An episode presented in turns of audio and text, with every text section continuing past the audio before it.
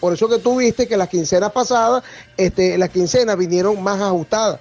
Pero ahora de manera sorpresiva, ahorita para la primera quincena de mayo, echaron para atrás todo lo que se había acordado a, nivel con la misma ministra.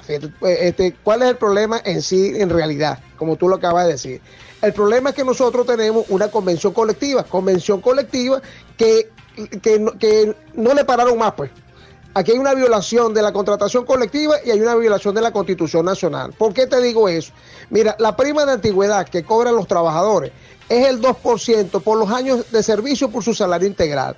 ¿Qué quiere decir eso? Y te voy a dar un, ejemplo, un trabajador que tenga 25 años que ya se está jubilando. Un trabajador en la prima antigüedad, que es el 2%, multiplicado por 25 por su, por su salario, sería el 50% de su salario sería esa prima. Bueno, ahora vino un instructivo de la UNAPRE que dice que de una manera plana, un trabajador que pase de 20, 20, 20 23 años tiene una cierta cantidad que viene siendo un equivalente al 30% de su salario. Eso significa que ese trabajador está perdiendo el 20% de, de, en su salario cuando, cuando, eh, cuando lo va a devengar lo va a cobrar. Por eso que esta quincena eh, se vio eh, significativamente esa merma en, en lo que respecta a la a su salario.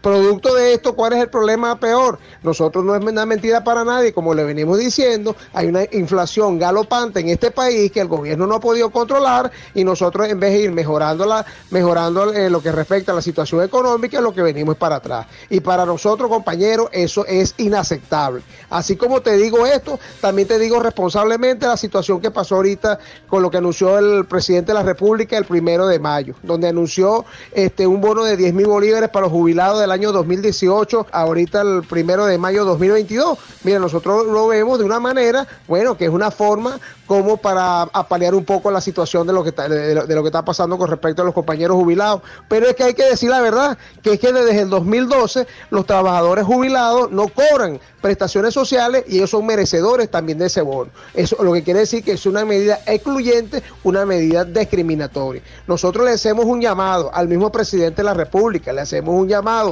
a la ministra de Educación Universitaria, Tibisay Lucena, que por favor, mano, este hacer la situación que está viviendo los trabajadores. Yo no creo que ella pueda vivir con un sueldo de 50, 60 dólares mensual, eh, la, ciudad de la ministra. Aquí está pasando algo gravísimo. Este, quieren imponer un instructivo de la ONAPRE violando las contrataciones colectivas, violando la Constitución Nacional, creen que los trabajadores este, somos tontos y yo creo que aquí se viene lo que se le viene es un problema nacional con todas las universidades del país.